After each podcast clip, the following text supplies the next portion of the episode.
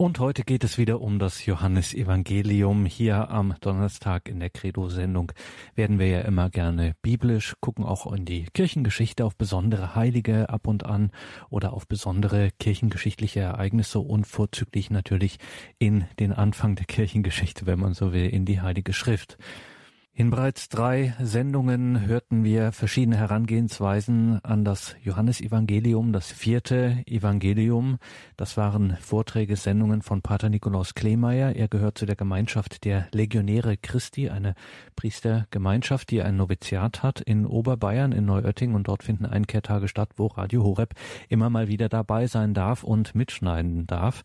Es gab auch einen Einkehrtag einmal zum Johannesevangelium. Es gab vier Vorträge und diese Vorträge hörten wir hier an dieser Stelle in den vergangenen Monaten. Heute der letzte und abschließende Vortrag davon. Keine Angst, Sie müssen das, was vorher war, nicht gehört haben. Das spricht hier alles immer für sich selbst. Insbesondere und gerade heute, denn heute im abschließenden Teil schaut Pater Nikolaus Kleemeyer auf einen besonders beispielhaften Abschnitt im Johannesevangelium, nämlich das vierte Kapitel Jesus in Samaria, das Gespräch mit der Samaritanerin am Jakobsbrunnen. Das vierte Kapitel im Johannesevangelium.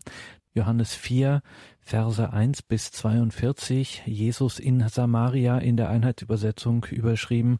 1 bis 42 findet sich diese Erzählung und auch hier zeigt sich wieder beispielhaft das ganze Evangelium, das Mysterium unseres Glaubens, das Geheimnis unseres christlichen Glaubens findet sich auch schon in Nuce in so einer kleinen, aber doch so gewaltigen Begebenheit wie dieser in Johannes 4 geschilderten Begegnung Jesu mit der Samariterin am Jakobsbrunnen. Johannes Evangelium Kapitel 4. Pater Nikolaus Kleemeyer legt diese Stelle aus in der heutigen Sendung. 1 bis 42, so ist das eingeteilt in der Einheitsübersetzung. Wir starten hier im Vers 4. Er musste aber den Weg durch Samarien gehen, so kam er zu einer Stadt in Samarien, die Sychar hieß, und nahe bei dem Grundstück lag, das Jakob seinem Sohn Josef vermacht hatte. Dort befand sich der Jakobsbrunnen. Jesus war müde von der Reise und setzte sich daher an den Brunnen. Es war um die sechste Stunde. Johannes Evangelium, das Kapitel 4, Jesus bei der Samaritanerin am Jakobsbrunnen. Hören Sie nun Gedanken dazu von Pater Nikolaus Kleemeyer von den Legionären Christi. Und da machen wir es jetzt wirklich so, dass wir wirklich Vers für Vers durchgehen und dann sage ich einfach ein paar Dinge zu jedem Vers. Und dann sehen wir schon, wie weit wir kommen und wie tief wir kommen. Es ist so weit und auch in die Tiefe. Vielleicht eine grundsätzliche Idee, ich meine, Sie kennen die Geschichte, Jesus, der eben auf dem Weg ist von Judäa wieder nach Galiläa und er, er geht eben durch Samarien. Die Juden, wenn sie von Jerusalem gepilgert sind, oder sagen wir von Galiläa nach Jerusalem gepilgert sind, sind eigentlich immer außenrum gegangen, weil für sie war das eben ein unreines Land, weil die Samariter eben für sie unrein waren Weswegen werde ich jetzt kurz noch ein bisschen erklären. Genau, diese, dieses, diese ganze Perikope, das heißt diese ganze Geschichte kann man einteilen eigentlich in, in drei Teile. Zum einen dieser erste große Dialog zwischen, äh, zwischen Jesus und der Samaritanerin von 1 bis 30.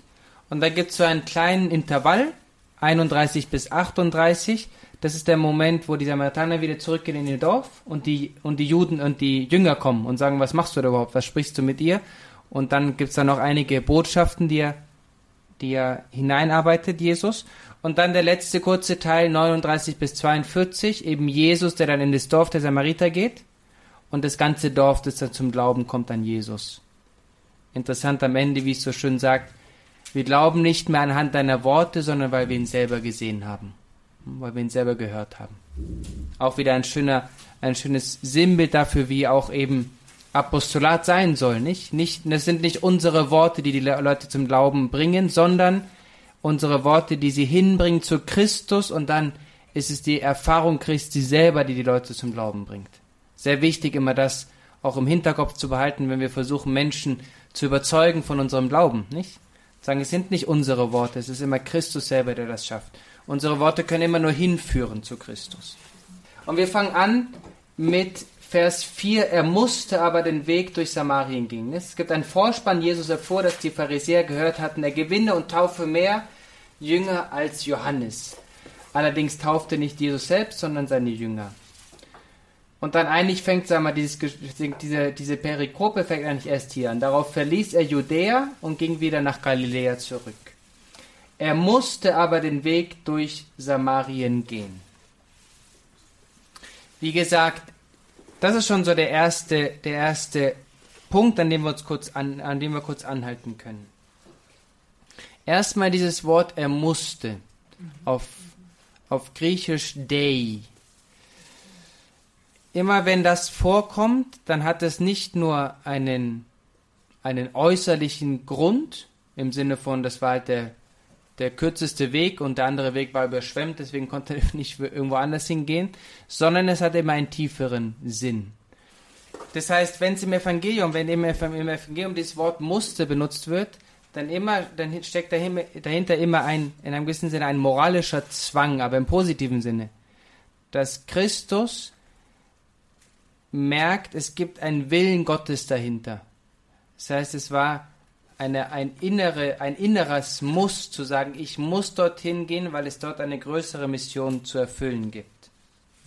Oft wird eben dieses Wort muss dei auf Griechisch immer verbunden mit dem Willen Gottes, mit dem Willen des Vaters. Das wird eben auch ein Thema sein in diesem Gespräch mit der Samariterin. Später dann in diesem Intervall wird er dann sagen, meine Speise ist es, den Willen Gottes zu tun, den Willen des Vaters zu tun. Wer sind aber jetzt diese Samariterin, nicht? Wer sind die Samaritaner? Ich habe schon gesagt, dass, dass für, die, für die Juden, dass die Juden versucht haben, diesen Weg durch, Samariter, durch das Samariterland zu vermeiden. Okay? es hat ein bisschen etwas ähm, Historisches auf sich. Und zwar, ganz Israel war ja eingeteilt in verschiedene Stämme. Okay? Das heißt, jedes, jeder Teil Israels hatte verschiedene, hatte, war, war besiedelt von einem der zwölf Stämme ähm, Israels. Außer einem Stamm. Sie wissen, dass ein Stamm kein, kein Erbland hatte. Wissen Sie, welcher Stamm das war? Die Leviten, genau. Die Leviten, das heißt der Priesterstamm hatte kein, hatte kein, hatte kein Terrenum, nicht? Weil eben dann Gott selber gesagt hat, euer, eu, euer Erbe soll der Herr selber sein, soll das Allerheiligste sein, der Tempel. Okay? Auch ein interessantes Element, was sich dann später natürlich weiterführt, eben auch im Priestertum. Eben der Priester, der letztendlich auch abhängig ist vom ganzen anderen Volk, nicht? Der Stamm der Priester abhängig vom anderen Volk. Und eben geschichtlich geschehen ist Folgendes passiert, so in groben Zügen, dass sich eben in dieser Zone bei einer der, ähm, bei einer der Eroberungen von den Syrern das Volk gemischt hat. Das heißt, das Judentum gemischt hat mit dem Heidentum. Und so, dadurch, dass sie eben gemischt waren, auch von den Abstammungen her mit dem Heidentum, so eben für die Juden nicht mehr rein waren und so einem gewissen Sinne hier nochmal einen eigenen Stamm ge ge geschaffen haben. Es waren zwar, sie haben sich selber auch als Juden gefühlt, waren aber für die ganzen anderen Juden eben ein abtrünniges Volk, das nicht mehr rein war und gemischt war eben mit Heidentum. Okay? Und da sie eben dann nicht mehr Jerusalem benutzen konnten, auch als den Ort der Anbetung, haben sie einen eigenen Ort auch der Anbetung geschaffen, der aber an sich auch zurückgeht auf alte Altare, die von den Patriarchen benutzt wurden. Okay? Denn diese Zentralität vom, von Jerusalem als einzigen Ort der Anbetung, die kam auch erst später, im späteren Judentum, wirklich zur Geltung. Nicht? Weil wir selber von den Geschichten kennen, von Abraham, Isaak, Jakob und Josef, dass die ständig überall in ganz Jerusalem verteilt, oder in ganz Israel verteilt, Altare aufgebaut haben, um Gott zu verehren. Okay? Und langsam hat sich das dann reduziert auf einen einzigen Ort, eben auch den Ort des Tempels Jerusalem. Aber die Samariter waren eben dann zu dieser Zeit schon vermischt mit den, mit den Heiden, haben sich zwar als Juden empfunden, aber, wurden aber eben von den Juden selber eher verstoßen und als Nichtjuden anerkannt. Okay? Interessant ist, dass selbst heutzutage es noch samaritische ähm, Gemeinden dort gibt, innerhalb des Judentums. Das heißt, innerhalb dieses Westjordanlands gibt es weiterhin Juden, die sich zurück besinnen auf die Samariter und die eben auch noch weiterhin auch einen Kult haben, auch noch eine Kultstätte.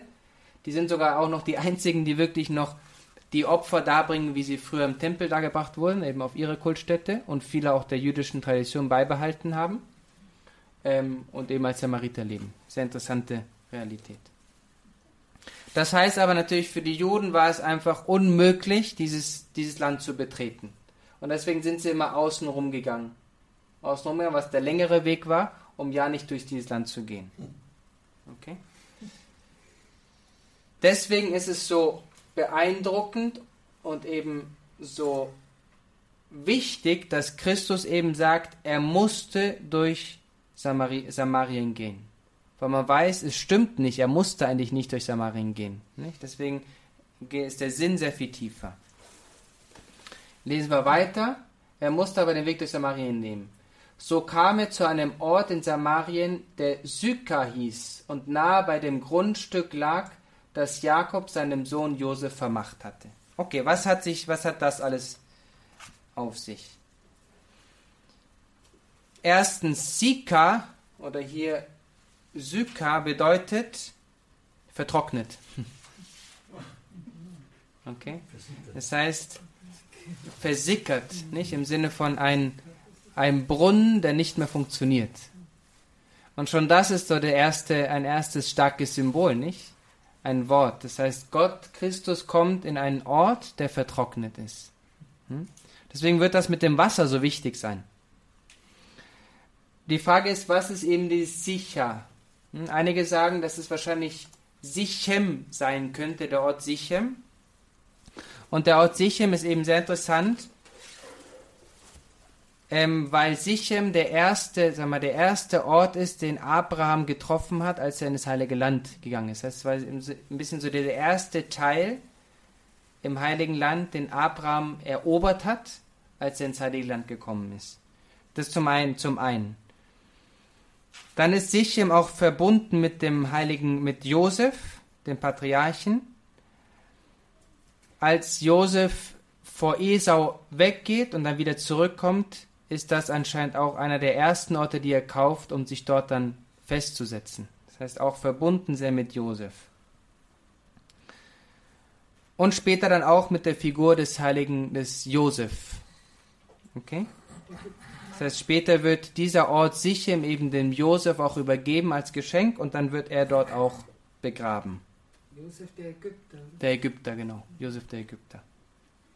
Das heißt, man sieht, dass dieser Ort Natürlich kann man dann immer diskutieren, ist sicher Sichem oder nicht, aber dass dieser Ort in der Heilsgeschichte ein sehr wichtiger Ort war. Okay, das heißt, sofort schon der Ort selber ist eine ganze Botschaft. Zu sagen, es geht hier wirklich um einen, einen heilsgeschichtlichen wichtigen Ort, an dem besonders dieses, dieser Begriff des heiligen und versprochenen Landes, gelobten Landes auf einmal sehr im Zentrum steht. Aber eben diese Verbindung zu sagen, sicher kann zum einen eben als Sichem interpretiert werden, eben gelobtes Land, das, was Abraham bekommen hat, das Land, das Abraham bekommen hat, aber gleichzeitig auch benutzt werden oder interpretiert werden als, als eben vertrocknet, nicht? Ein vertrockneter, ein ausgetrockneter Brunnen. Und eben Christus, der genau zu diesem Ort hingeht. So kam er zu einem Ort in Samarien, der sicher heißt, nah, um, nah bei dem Grundstück lag, das Jakob seinem Sohn Josef vermacht hatte. Dort befand sich der Jakobsbrunnen. Jesus war müde von der Reise und setzte sich da an den Brunnen. Es war um die sechste Stunde. Auch da haben wir wieder ganz viele Elemente, die wichtig sind. Erstens der Jakobsbrunnen. Brunnen haben wir auch schon erwähnt, nicht? Warum Brunnen? Warum ist das so wichtig?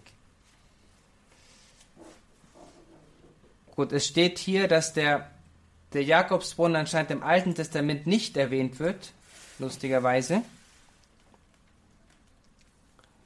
Ähm, aber schon allein das, das, der Begriff des Brunnens ist sehr wichtig. Hm? Der Brunnen war eben auch immer, wurde immer benutzt, auch als ein Symbol für das Gesetz welches Mose dem Menschen gegeben hat. Gesetz im Sinne von Wort des Lebens. Hm, Gott, wir, wir denken immer, wenn wir an das Gesetz denken, an die, an die Gesetzestafel, an etwas eher Negatives. Nicht? Aber für die Menschen in der Zeit, für die Juden, war es etwas höchst Positives. Es waren nämlich Worte des Lebens. Selbst die Form, wie die Gebote ähm, geschrieben wurden, sind nicht negative Formen, sondern wie so Ent Ermutigungsformen, nicht? Nicht so sehr, ihr sollt nicht töten, sondern eher positive Formen von, von Leben. Hm? Und deswegen wurde es oft sehr oft verbunden, nicht? Für die Juden war wirklich die Tora, das Gesetz, diese Gesetzesbücher, waren wirklich Worte des Lebens, so wie wir es heute das Evangelium nennen, eben eine gute, frohe Botschaft, sowas auch für die Juden. Und eben einer der Symbole war natürlich der Brunnen, nicht? Gerade auch heutzutage ist für uns vielleicht eher ein nicht so aussagekräftiges Symbol, der Brunnen, weil wir Wasser überall haben, nicht? Aber für eine so wüstenähnliche Gegend wie eben auch das Heilige Land ist natürlich ein Brunnen wirklich Zeichen des Lebens, des Überlebens, nicht?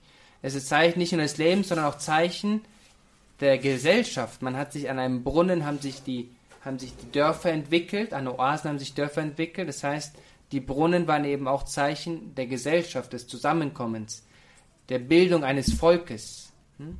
Das heißt, wenn dort auch wieder dieser Brunnen ganz wichtig ist als Symbol, dann eben mit diesen ganzen Begriffen, die da mitschwingen. Nicht?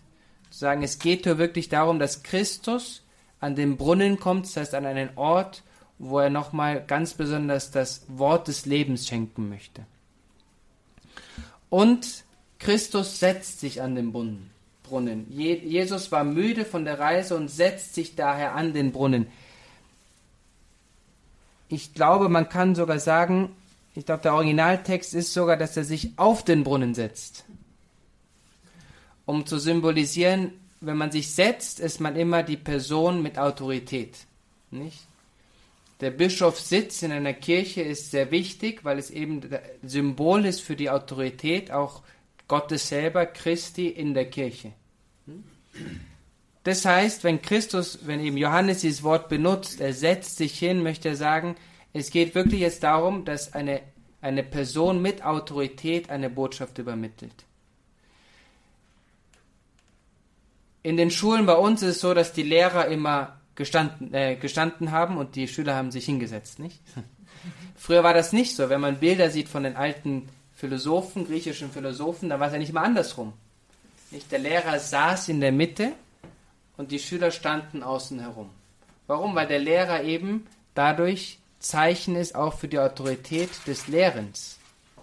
Und so ist auch eben hier in Christus. Nicht? Wenn Johannes dieses Wort benutzt, dann möchte er sagen, Christus hat die Autorität und gleichzeitig möchte er etwas lehren. Es ist ein Moment, in dem eine Botschaft übermittelt wird. Okay? Wir sehen wenige Worte und die sagen schon sehr viel. Er setzt sich daher an den Brunnen oder sogar auf den Brunnen drauf. Und dann, es war um die sechste Stunde. Sechste Stunde erkennen wir auch. Genau Mittag. Und es ist, sechste Stunde ist auch, es ist auch die Stunde der Kreuzigung. Das heißt, wenn auch die Evangelisten Stunden benutzen, dann möchten sie immer Verbindungen schaffen. Und immer sagen, das, was ich jetzt aussagen möchte, möchte sich verbinden mit einem anderen Ereignis. In dem Fall auch eben mit der Kreuzigung. Warum? Weil Christus, der sich hinsetzt an den Brunnen und lehren möchte, natürlich seine größte Lehre verkündet er bei der Kreuzigung, am Kreuz selber. Das haben wir vorher schon besprochen, wie, wie die Kreuzigung, das Kreuz, die Kreuzigung Christi eben die Stunde ist wirklich der Erlösung und die Stunde der Lehre wirklich, nicht? Diese Einführung in diese neue Wahrheit. Und auch wieder nicht die Symbolik des Lehrens bleibt erhalten, ist wichtig, aber nicht eben dieses Intellektuelle, jetzt ähm, wie in der Schule etwas lernen, damit man danach wieder vergessen kann, sondern hineingeführt werden eben in eine neue Weisheit, in eine neue, in eine neue Art des Lebens. Darum geht es, nicht? Dieses Erkennen Gottes selber, das Erkennen dieser Lebensweisheit und dieser Wahrheit, in der wir leben wollen.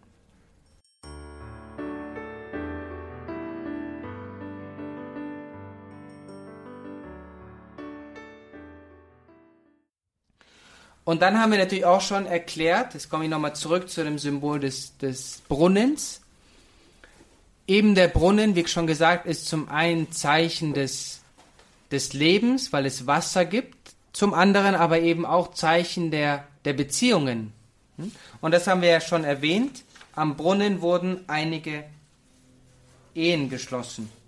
Okay? Das, das können, wir, können wir jetzt noch weitergehen. Da kam eine samaritische Frau, um Wasser zu schöpfen. Das heißt, diese Verbindung zwischen Brunnen und Frau und einem Mann. Hm?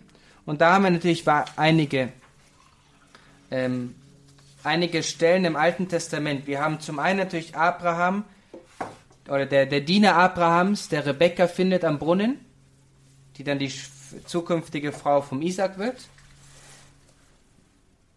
Wir haben anscheinend auch Jakob, der Rachel am Brunnen in Karan trifft. Hm, zweites Bild. Und wir haben auch Mose. Auch Mose trifft seine zukünftige Frau oder die Töchter von Reol und Ietro, trifft er auch am Brunnen. Das heißt, sobald Johannes dieses Wort des Brunnens benutzt und eben in Verbindung auch mit dieser samaritischen Frau, ist es immer dieses Symbol. Er möchte anstoßen auf dieses Symbol von Gott, der sein Volk trifft. Frau eben immer auch als ein Symbol des Volkes Gottes und der Menschheit in sich. Da kam eine samaritische Frau, um Wasser zu schöpfen. Auch da wieder interessant, nicht? Und das weiß man auch. Sechste Stunde war nicht eine Zeit, um Wasser zu schöpfen. nicht? Weil es Mittag ist. Das heißt, mittags war natürlich die Hitze des Mittags. Das heißt, wie auch schon in Spanien und Italien, gibt es keinen auf der Straße am Mittag. Nicht? Das heißt, wenn eine Frau kommt, um mittags Wasser zu schöpfen, heißt das, sie möchte nicht gesehen werden, sie möchte niemanden treffen. Okay? Was dann klares Indiz dafür ist, dass sie einen Lebensstil hat, der nicht angesehen war im Dorf und deswegen wollte sie möglichst niemanden treffen. Was sich dann natürlich später bestätigt, nicht? Mit dem, was, was Christus ihr dann offenbart die Frage Christi. Christus sagt ihr zu ihr, gib mir zu trinken. Überraschend, aus zwei Gründen. Und das sagt die Frau selber. Zum einen würde ein, Ju ein Jude niemals mit einer Samariterin sprechen. Und zweitens, ein Rabbi würde niemals mit einer Frau öffentlich sprechen. Das sind zwei Argumente, zwei Gründe, warum eigentlich Jesus auf keinen Fall mit ihr sprechen dürfte. Vielleicht kann man noch drittens sagen, auch gerade wenn man weiß, was für eine Frau ist, würde ein Jude erst recht nicht mit ihr sprechen. Und dann haben wir eben schon diese erste, das erste Symbol, gib mir zu trinken, nicht das Symbol des Wassers. Und das ist natürlich klar, Wasser ist immer ein Symbol für Leben, immer ein, ein Symbol für Erfüllung, immer ein Symbol für, für Reichtum, etc., nicht?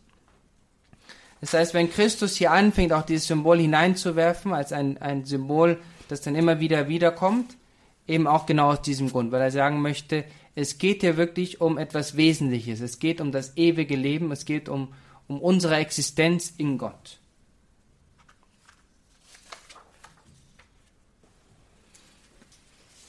Seine Jünger waren nämlich in den Ort gegangen, um sich etwas zu essen zu kaufen. Gut, da kann man jetzt nicht so viel rausholen. Gut, natürlich, sie werden zurückgehen nochmal und zurückkommen, die Jünger später. Die samaritische Frau sagte zu ihm, wie kannst du als Jude mich, eine Samariterin, um Wasser bitten? Und dann weiter sagt es, die Juden verkehren nämlich nicht mit den Samaritern. Gut, vielleicht da in Detail, ich habe schon erwähnt, warum eben Christus sich nicht mit ihr, eigentlich nicht mit ihr sprechen kann. Interessant auch hier wieder ein bisschen eine eheliche, ein eheliches Konzept, das benutzt wird. Die Juden verkehren nämlich nicht mit den Samaritern. Das Wort verkehren wird eben auch benutzt, das ist ein Wort, das benutzt wird, ähm, das auch sehr oder oft auch benutzt wird ähm, in Bezug mit dem ehelichen Verkehr. Hm, das heißt, es geht da auch wieder um, um eine sehr tiefe Beziehung, die Gott aufbauen möchte. Okay?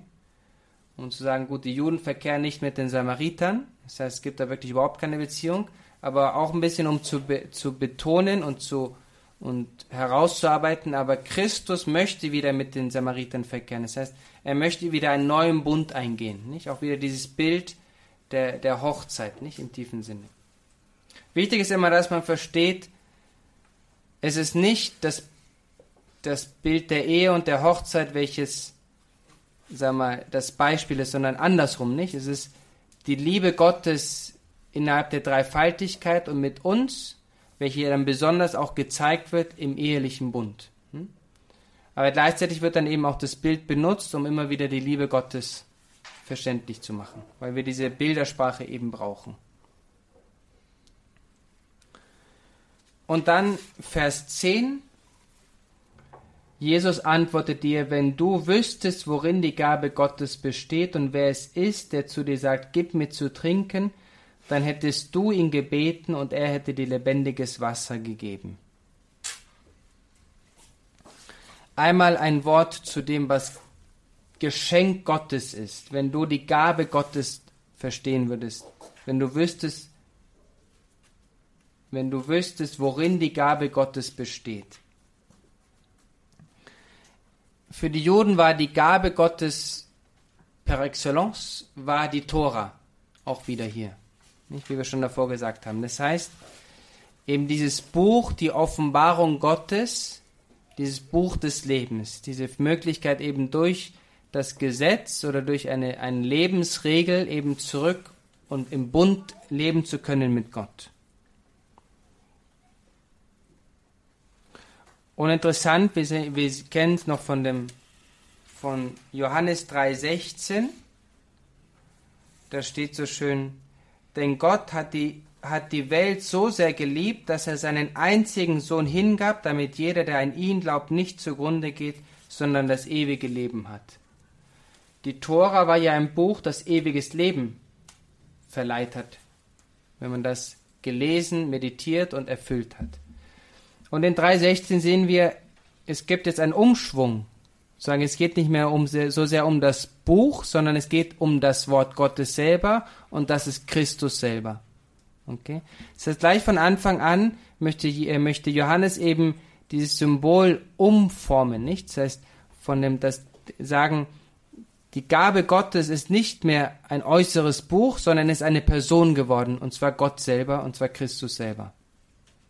Es ist Gott selber, der, der seinen einzigen Sohn hingibt, damit wir das Wort des Lebens haben. Verbunden wird hier die Gabe Gottes mit dem lebendigen Wasser. Interessant ist in diesem, in diesem, in dieser Perikope, in diesem Teil, dass die, die, ähm, die gute Frau und Jesus, die sprechen immer von zwei verschiedenen Arten von, von Brunnen. Okay? Jesus spricht immer von einem Brunnen, der lebendiges Wasser hat. Ein richtiger Brunnen, wie wir ihn kennen, der tief gegraben ist und unten frische Quelle hat, eine Quelle. Hm? Und die Frau benutzt eigentlich immer ein anderes Wort, und zwar eine, Zisterne. Das heißt, eigentlich ein, ein Ort, wo es totes Wasser, abgelegenes Wasser gibt, Regenwasser gibt. Hm? Auch da wieder diese, diese Symbolik, die dahinter steckt. Zu sagen, Christus möchte uns wirklich die Quelle, ein lebendiges Wasser geben und wir bleiben oft immer noch bei dem abgestandenen Wasser, nicht? Auch wieder eine sehr starke ähm, Symbolik.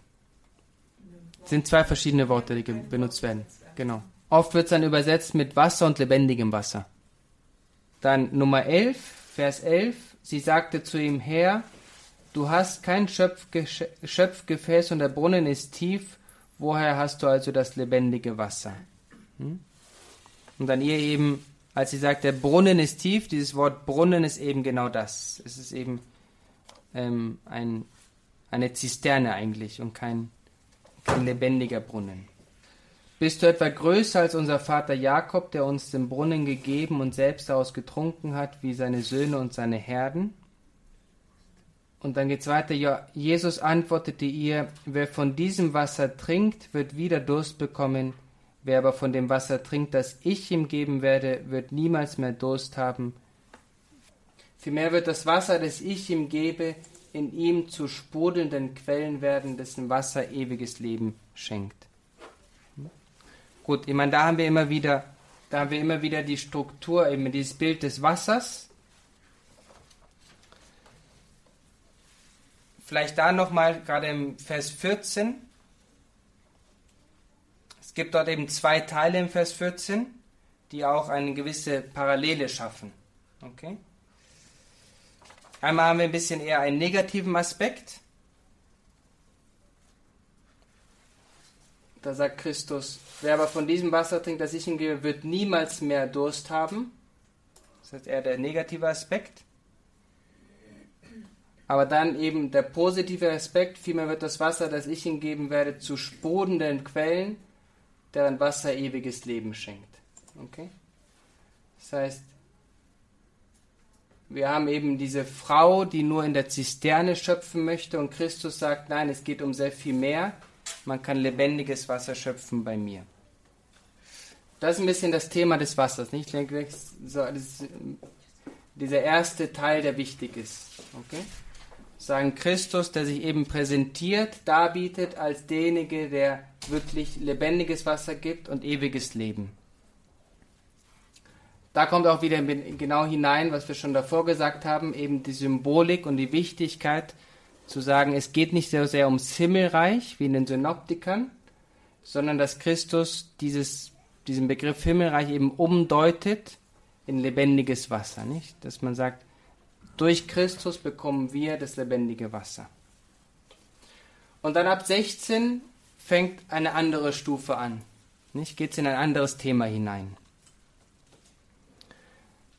Und das ist selber Jesus, der, diese, der die Initiative ergreift. Jesus, der auf einmal sagt, er sagte zu Geh, ruf deinen Mann und komm wieder her. Das heißt, Christus selber ergreift die Initiative und initiiert in einem gewissen Sinne dieses neue Thema der, der Ehe und der Beziehung dieser Frau mit einem Mann, die eben keine eheliche Beziehung ist. Und hier kommt dann diese Antwort hinein.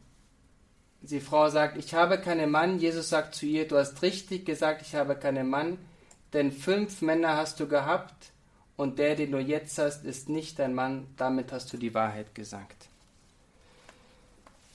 Interessant hier ist eben, wenn Christus darüber spricht, dass die Frau fünf Männer gehabt hat, dann hat es auch einen historischen Grund unter den Samariterinnen. Und zwar, dass die Samariterin, wenn man dass die Samariter, wenn man es durchzählt, eben fünfmal im gewissen Sinne untreu waren, in Geschicht, geschichtlich gesehen, mit anderen Völkern. Okay? Wie ich schon davor gesagt habe, die Samariter waren eben ein Volk, das sich immer wieder gemischt hat, vermischt hat mit dem Heidentum. Hm? Und das eben anscheinend fünfmal. Man kann es in der Geschichte fünfmal erzählen. Das heißt, auch dort wieder geht Christus auf ein anderes Niveau. Es geht nicht nur um diese konkrete Frau, sondern es geht darum, dass ein ganzes Volk und die ganze Menschheit herausgeholt wird, eben aus einer geschichtlichen Unreinheit. Nicht? Aus, diesem, aus diesem Ehebruch, geschichtlichen Ehebruch, den sie begangen haben. Und das ist ja ein Bild, das wir immer wieder sehen, im Alten Testament besonders. Dieses Bild des Ehebruches. Dass der Bund, den die Juden hatten, das Volk Israel hatten mit Gott, eben als Symbol hatte die Ehe selber. Das sehen wir auch in Hoseas besonders. Sehr interessant. Sie kennen das Buch Hoseas, des Propheten Hoseas. Ähm, der gleich am Anfang eben darum gebeten, da wird Gott bittet gleich am Anfang als ein Zeichen, dass er eben eine Prostituierte zu sich nimmt, um eben genau das zu symbolisieren, damit er als Prophet eben zeigt, so lebt ihr. Ihr lebt untreu gegenüber eurem Gott. Oder auch das Hohenlied, das positiv eben die Ehe ähm, besingt. Nicht? Da gibt es eine große auch Diskussion, ob das Hohelied eigentlich ein, ein Hochzeitslied war und dann umgemünzt wurde zu einem, zu einem Lied zwischen Gott und dem Menschen. Schön ist, dass die, die Schwester von Pater Vinzenz Heremann, die auch, die auch Exegetin ist und das studiert hat, eben genau in diesem Bereich ähm, sich sehr vertieft hat. Pater Vinzenz Herremann ist auch ein, einer von unserer Ordenskongregation. Und sie hat eben die Theorie auch auf, aufgestellt, ich weiß nicht, ob sie auch die Doktorarbeit dazu gemacht hat, dass sie eben sagt, nein, schon das Hohelied war ursprünglich eben ein, ein Lied, in dem der Autor schon von Anfang an die Liebe Gottes mit seinem Volk besingen wollte. Auch, auch wenn es sehr, sehr viele hochzeitliche Bilder benutzt, war es eigentlich immer schon ähm, gedacht als ein Lied, das eben die Liebe Gottes zu seinem Volk besingt. Hm? Das heißt, wir haben hier dieses Bild, das, der, das, der, das Johannes eben ähm, eben wiederholt und aufnimmt. Okay, dieses Bild eben von der, von, von dem Mann und Christus, der eben diese Beziehung wieder reinigen möchte. Und dann haben wir den nächsten Schritt. Die Frau sagte zu ihm, Herr, ich sehe, dass du ein Prophet bist. Das heißt, diese Frau fängt an zu merken, dass diese Person, die sie vor sich hat, dass die sehr viel mehr weiß, als sie anfangs gedacht hat. Was ist ein bisschen die Funktion des Propheten? Die, Funktion des Propheten ist natürlich zum einen, dass ein Prophet fähig ist, Dinge zu offenbaren und zu zeigen, ähm, die die Menschen nicht wissen. Das heißt, den Menschen auch etwas über die Zukunft zu sagen, damit die Menschen eben besser den Weg Gottes gehen können, als sie es bisher sehen, gehen. Und gleichzeitig ist eine Person, die eben auch ein Zeichen setzt und zur Bekehrung aufruft. Okay?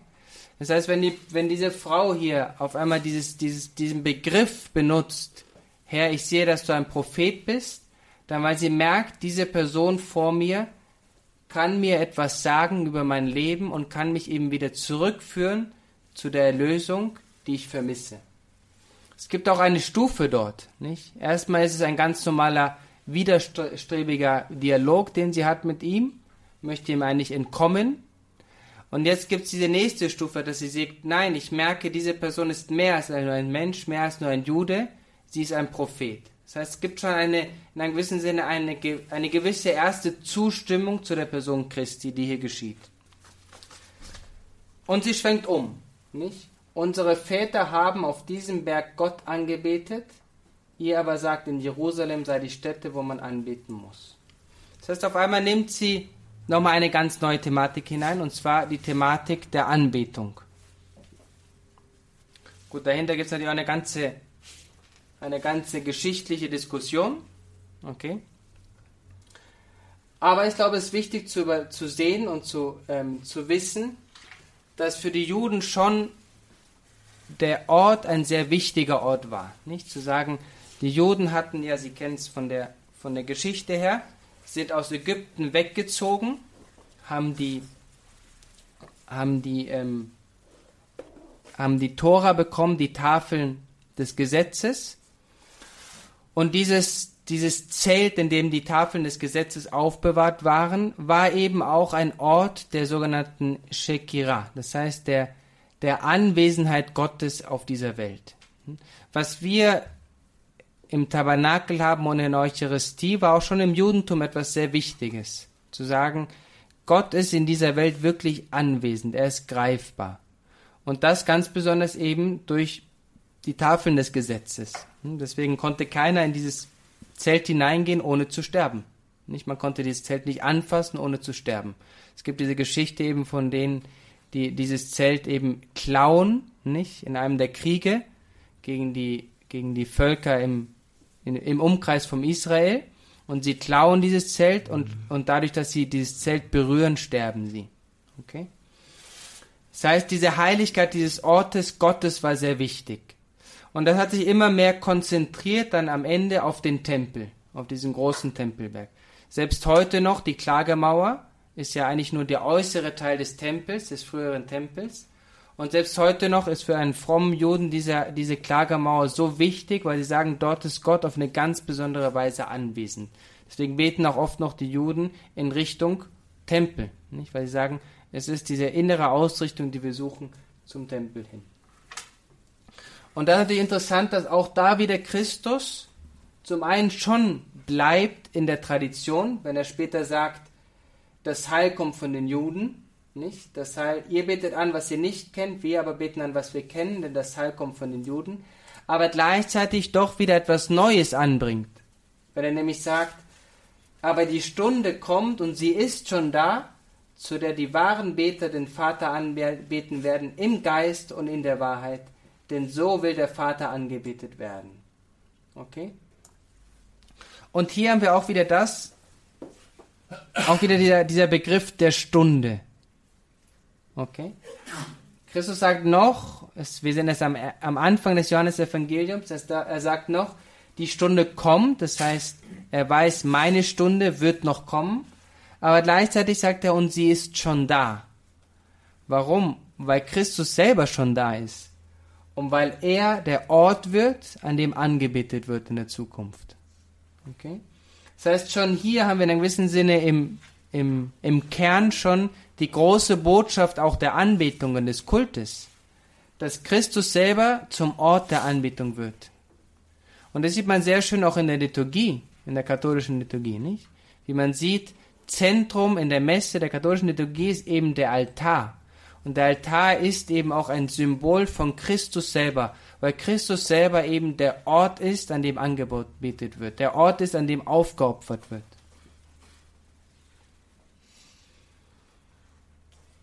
Gott ist Geist und alle, die ihn anbeten, müssten im Geist und in der Wahrheit anbeten. Die Frau sagte zu ihm, ich weiß, dass der Messias kommt, der gesalbte Christus. Wenn er kommt, wird er uns alles verkünden. Da sagte Jesus zu ihr, ich bin es, ich, der mit dir spricht. Und das ist so der erste, der erste wichtige Höhepunkt von diesem, von diesem Evangelium. Nicht? Zu sagen, wir haben die verschiedenen Schritte, wir haben die Frau, die das Wasser sucht, das heißt eher etwas noch Unbewusstes, dieser Durst nach Erfüllung, nach Sattsein. Dann dieser Schritt, diese Frau, die merkt, diese Person, die vor mir ist, ist einer, der, der mir helfen kann. Er ist ein Prophet. Er ist jemand, der mir helfen kann, in der Zukunft im Licht zu gehen, der mir helfen kann, mich zu bekehren. Dann diese große Frage nach der Beziehung mit Gott, das Symbol der, der Ehe, der Mann. Ich habe viele Männer gehabt, aber ich möchte eigentlich endlich mal den einen einzigen Mann bekommen und das ist Gott selber. Und das mündet dann eben in dem großen Thema der Anbetung. Nicht? Aber es mündet nicht nur in einer abstrakten Anbetung, sondern es mündet ganz konkret in der Theophanie Christi selber, der sagt, ich bin es, der mit dir spricht. Das heißt, er sagt, wenn wir über die Anbetung sprechen, dann nicht abstrakt irgendwo in Jerusalem oder irgendwo weiß, wer weiß wo, sondern ich bin der Ort, wo angebetet wird, nicht? Ich bin wirklich das Zentrum der Heilsgeschichte ich bin wirklich das Omega, das Ziel der Heilsgeschichte. Okay? Das ist ein bisschen so dieser erste große Teil.